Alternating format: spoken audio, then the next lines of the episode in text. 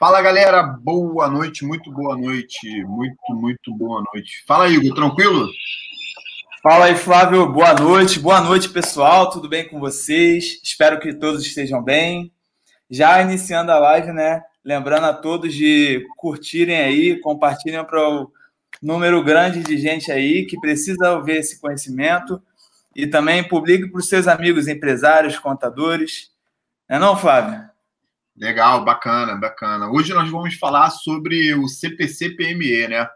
Falar desse tema aí que é extremamente importante, né? Extremamente relevante, né? A gente vai bater um papo aqui sobre esse assunto. Pessoal, é, pedir para vocês é, acessarem o nosso canal aqui no, no YouTube, tá? É, acessar as nossas lives pelo podcast, pelo Spotify, tá? As nossas lives sempre ficarão gravadas lá, tá? São lives bem curtinhas, mas com um assunto extremamente relevante, tá?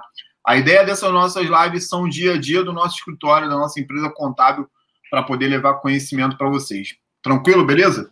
Tudo certinho? Igor, vamos lá, vamos começar a falar um pouco desse, desse assunto, né? É, que é grande, de, de grande importância, né? Então, assim, de modo geral, né, para a gente poder já iniciar nosso bate-papo, o que, que seria um compliance, tá? Porque, assim, tem muita gente que, que escuta muito falar sobre isso, né? Compliance para lá, compliance para cá, mas o que, que é o compliance dentro da nossa empresa contábil? Então, basicamente, o compliance é atendimento, né, de um modo geral, a diversas leis e normas, né, organizacionais que façam com que a empresa esteja apta, né, a estar naquele mercado. Né, por exemplo, é, no caso de indústrias né, alimentícias, a parte de Anvisa, e no caso de serviço, né, por exemplo, temos aí o ISO 9001, que seria um exemplo né, de compliance, mas seria, de modo geral, isso: normas internas e externas também. Nas normas internas seria basicamente a parte de políticas e regras né, e controles internos da empresa. Legal. Então, o ideal é que a empresa como um todo funcione nesse termo de compliance, que é o que? A conformidade, né? É o agir de acordo com as regras é, pertinentes àquele ambiente. Seria basicamente isso. Legal, legal. Então, compliance são as regras, né? São as regras, são, são, é aquilo que ditam as regras dentro de uma organização, né? A estrutura de regra para que as coisas, é, de grosso modo, andem de forma, de forma correta, né? Digamos assim. É isso? Isso, isso, exatamente. E a gente falando sobre o CPC, né? Hoje, nesse universo contábil, tem muita gente que escuta falar sobre o CPC, né? Sobre a, a aplicação dele no dia a dia, mas uh, tem bastante dúvidas, né? Digamos assim, né?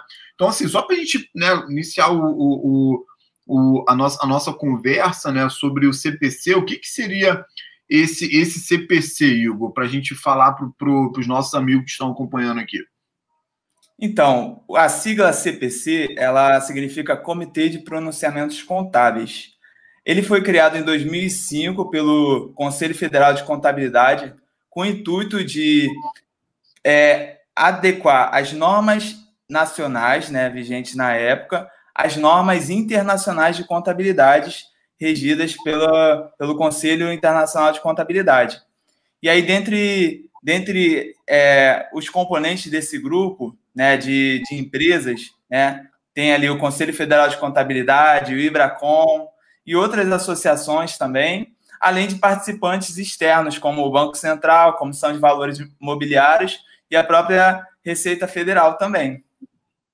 Legal, bacana. Legal, muito bom, muito bom. E o que é uma PME, Igor? Uma PME dentro do CPC? O que, que isso quer dizer lá? Então, a PME basicamente é, é a pequena e média empresa, né? E de acordo com o CPC, a PME são empresas que não têm obrigação né, de prestação de contas, ou seja, não é uma empresa que tem um capital aberto, né? Então não tem a sua nas as demonstrações levadas né, a público, né, como as empresas de grande porte de modo geral, né, que estão ali listadas na Bolsa de Valores, além também de empresas né, que tem essa necessidade de publicação de demonstrações.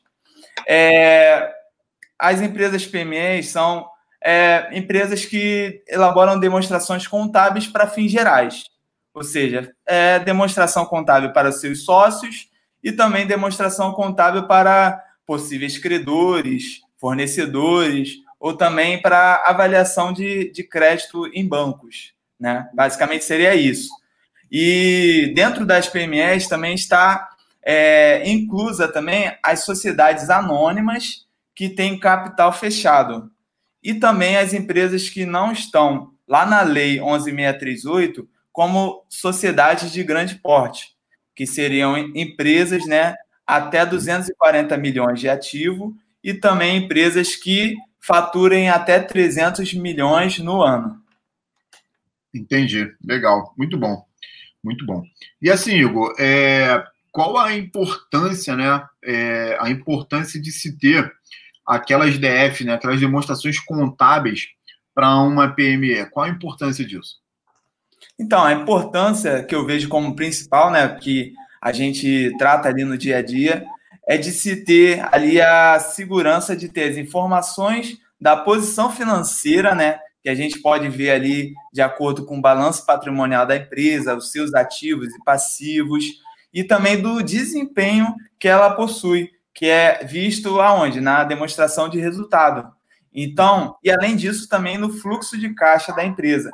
Então, essas de, três demonstrações é, dão né, essa segurança para o, aquele que administra, né, para os sócios, e o sócio que tem essas informações, ele consegue tomar uma decisão mais assertiva na hora de criar uma nova estratégia, né? Então, com a ajuda do contador, é, o, o empresário ele tem essa possibilidade de é, fazer com que ele tenha essa informação o contador auxilie na tradução e na, no entendimento da, do que, que aquilo pode representar para fins futuros, né, para orçamentos futuros, e assim conseguir fazer com que o empresário saia de um ponto A para chegar no ponto B melhor do que ele estava no, no período anterior. Legal, legal, muito bom, muito bom mesmo. Pessoal, é, envie as suas perguntas, tá? as suas dúvidas aqui para a gente poder estar tá dialogando com, com o Igor, né? Coloca aqui uh, uh, no nosso canal aqui no YouTube, né? Que aí a nossa galera aqui do bastidor vai mandar para a gente, tá bom? Igor, é, e falando um pouco sobre as empresas do Simples Nacional, tá? É, ela, essa, esse tipo de, de, de, nicho, digamos assim, né? Esse tipo de, de regime de tributação, ele deve ter uma escrita contábil?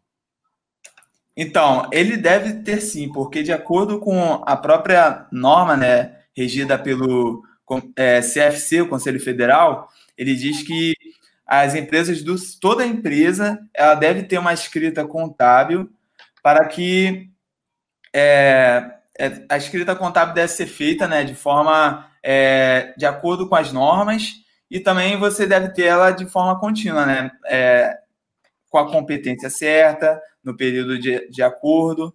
É, não tem ainda né, uma obrigatoriedade em relação a, ao SPED, né? mas é, o SPED é necessário normalmente para empresas que participam de licitação ou outras empresas que precisam do SPED para poder é, declarar para algum possível investidor.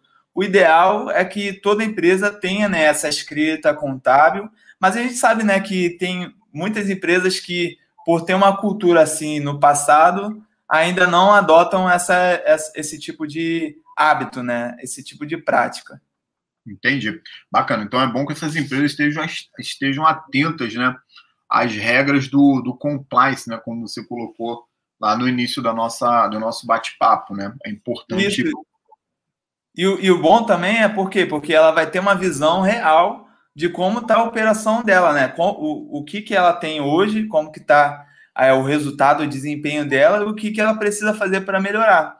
Sem essa informação, sem é, o, o empresário ter essa informação através de um sistema de gestão e posteriormente a contabilidade fazendo essa, essa tratativa para gerar essas demonstrações, o empresário acaba é, agindo de qualquer forma, atirando para todo quanto é lado em relação às ações e acaba não tendo sucesso.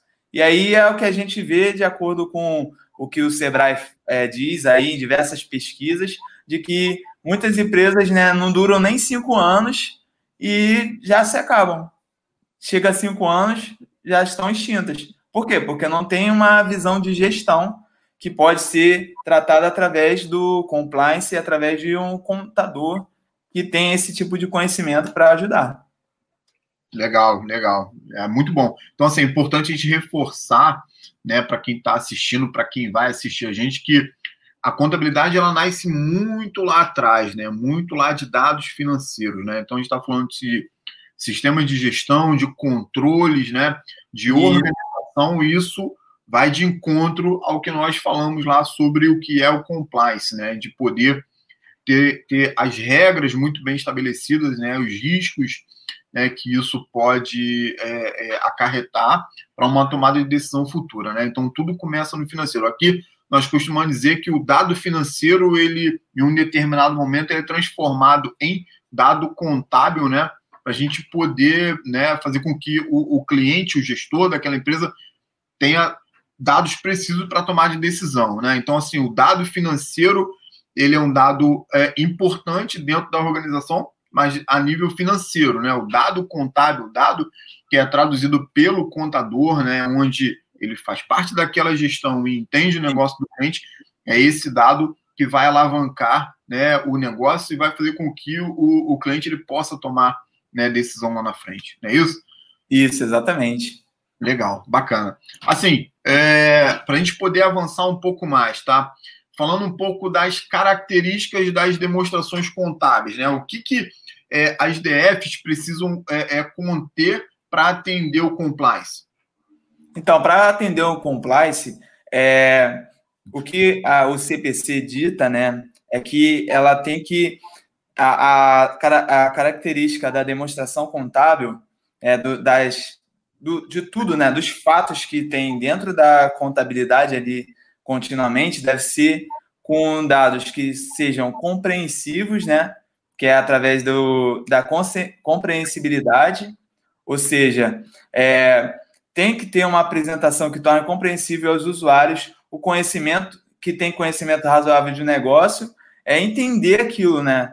E não é permitido, né, de acordo com a norma, que seja omitido, né, é, informações relevantes e por serem difíceis de se compreender. Por exemplo, ah, um, se, se for o caso, um teste de impairment que a empresa precisa fazer, é, tem que ser é, escrito ali tem que ser é, publicado nas demonstrações contábeis para que as, a, as pessoas que, os, que são os usuários chaves eles, eles tenham acesso a essa informação e consigam né, é, fazer suas análises e tomar suas decisões.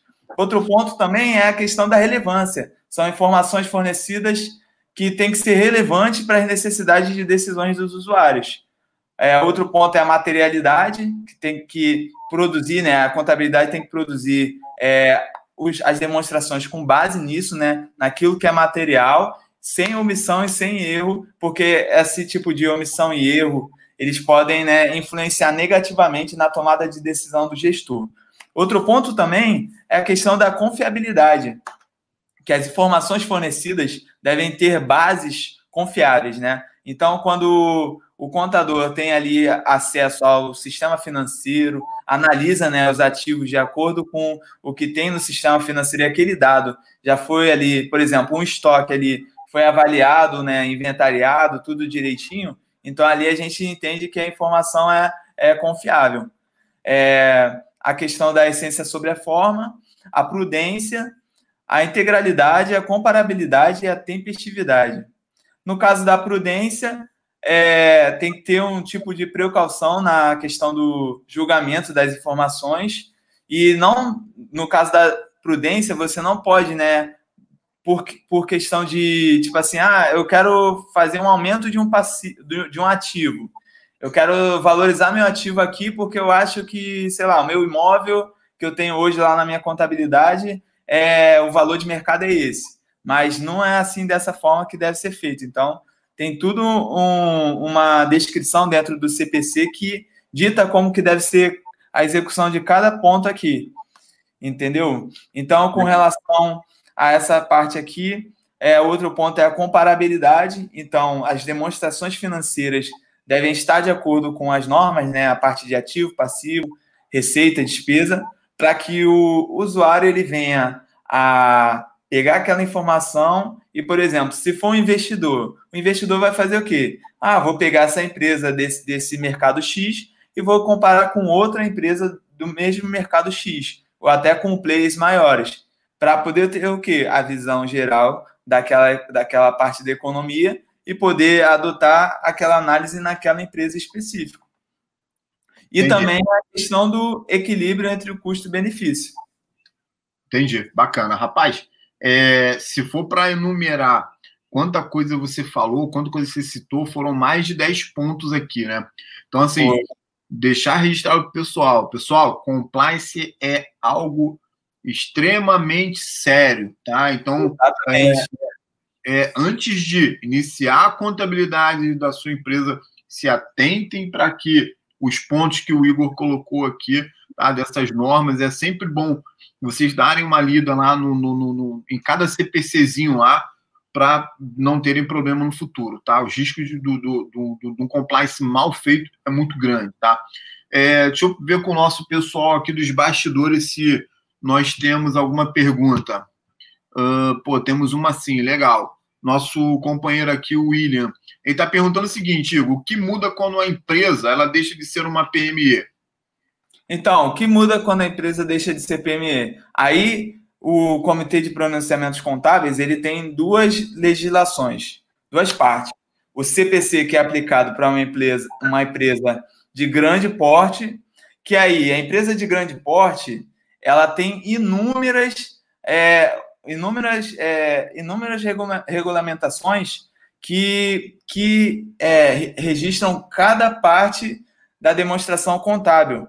Ou seja, é, é, um grau de complexidade muito maior, um grau de atenção muito maior que o contador deve ter ao realizar a, a escrita contábil de uma empresa no nível SA, que aí é o nível de empresa de grande porte, que aí não é a PME.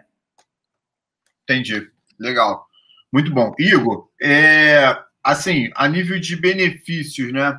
É, qual tipo de benefício uma DF ela pode produzir para uma PME? Então, qual tipo de benefício que, é a, que pode ser produzido?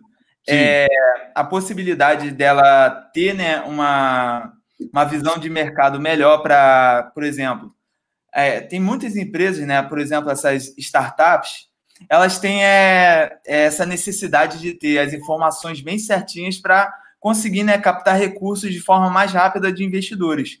Então, é, quando você tem uma empresa nesse perfil, ou empresa que tem uma visão maior né, de ter né, novos sócios, ter é, investimentos maiores para poder crescer e alavancar o seu negócio, então você tendo uma demonstração financeira bem estruturada, bem contabilizada, bem analisada e com um contador assim de confiança que te ajude mesmo e que te mostre esses resultados, é, você vai conseguir né, ter um, um, um grau de capital muito maior à sua disposição, porque você vai ter aquelas informações confiáveis e o seu contador vai ajudar a tomar melhores decisões.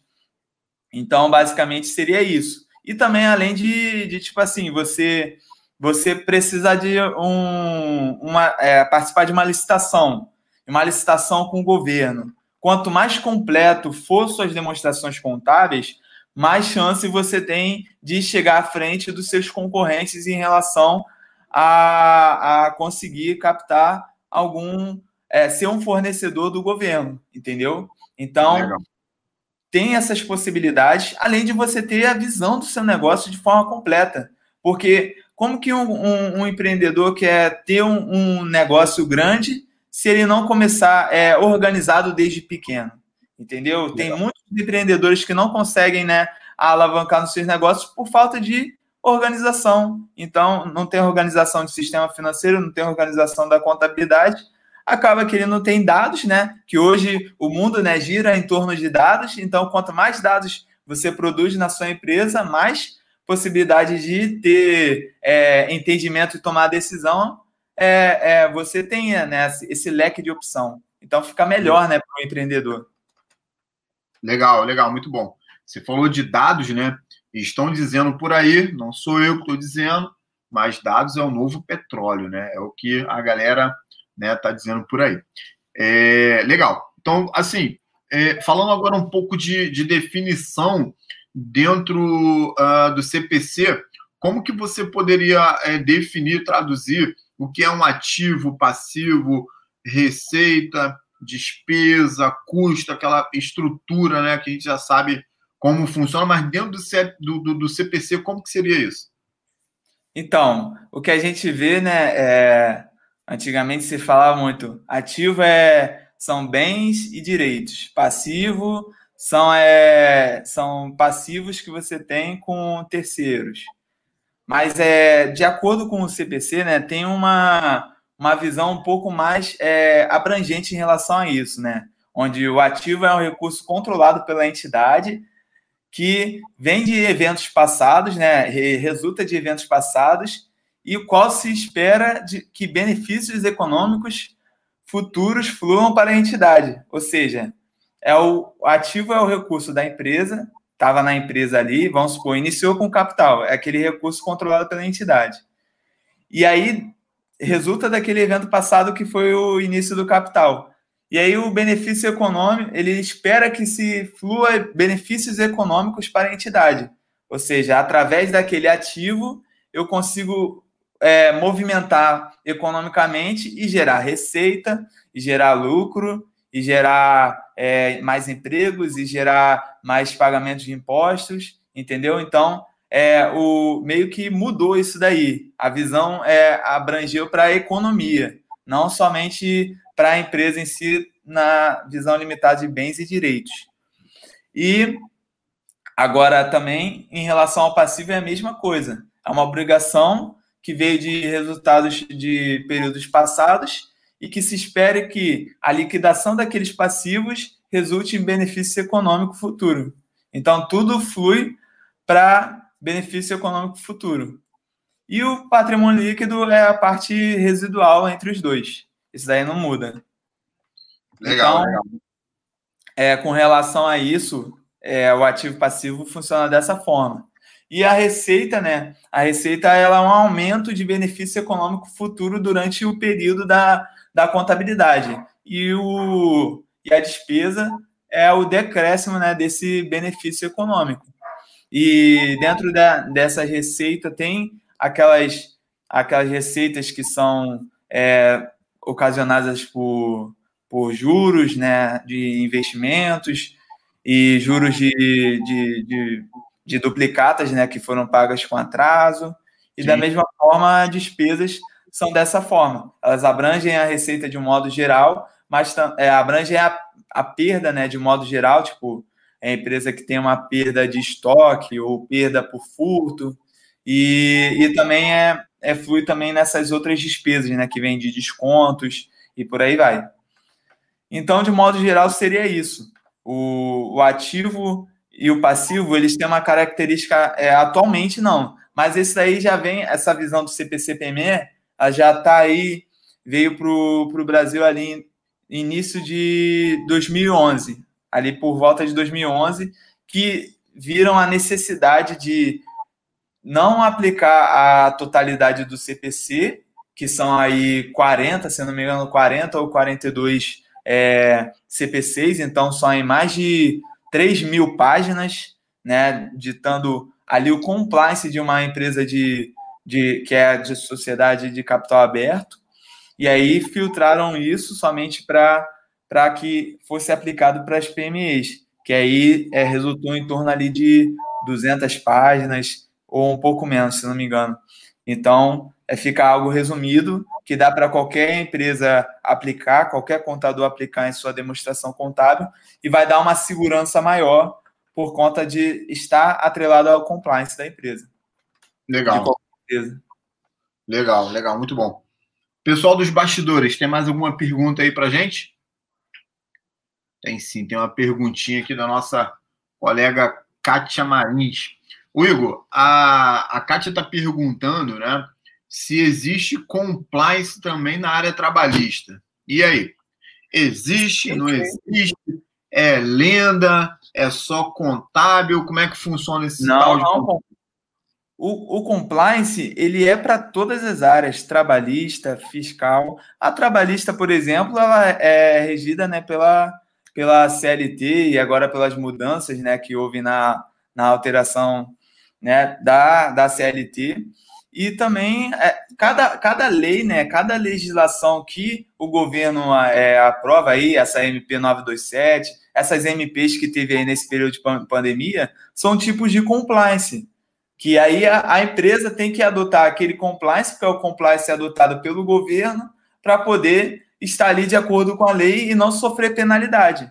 Então, basicamente, compliance é isso. Você tem ali as legislações, né? Tem a parte externa, que são as legislações né, da Receita Federal, do governo, e a parte interna, né, como eu falei anteriormente, são os controles internos, ah, os códigos de conduta da empresa, tudo que faz com que o, aquele corpo né, vivo que é a empresa, ele continue vivendo e vivendo independentemente de qualquer pessoa.